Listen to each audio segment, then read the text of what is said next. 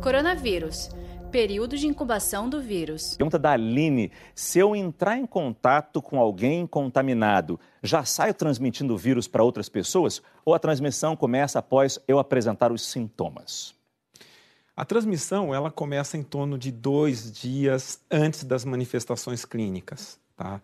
É, o período de incubação para você começar a ter manifestação vai de dois dias até, em média, 14 dias depois que você se contamina.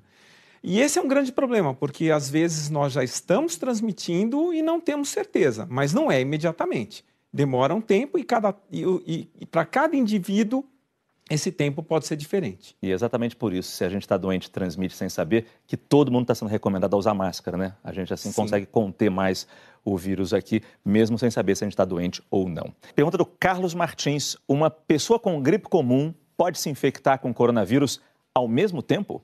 Sim, existe a coinfecção e esses podem ser casos mais graves. Desenvolveu um caso mais grave. Sim.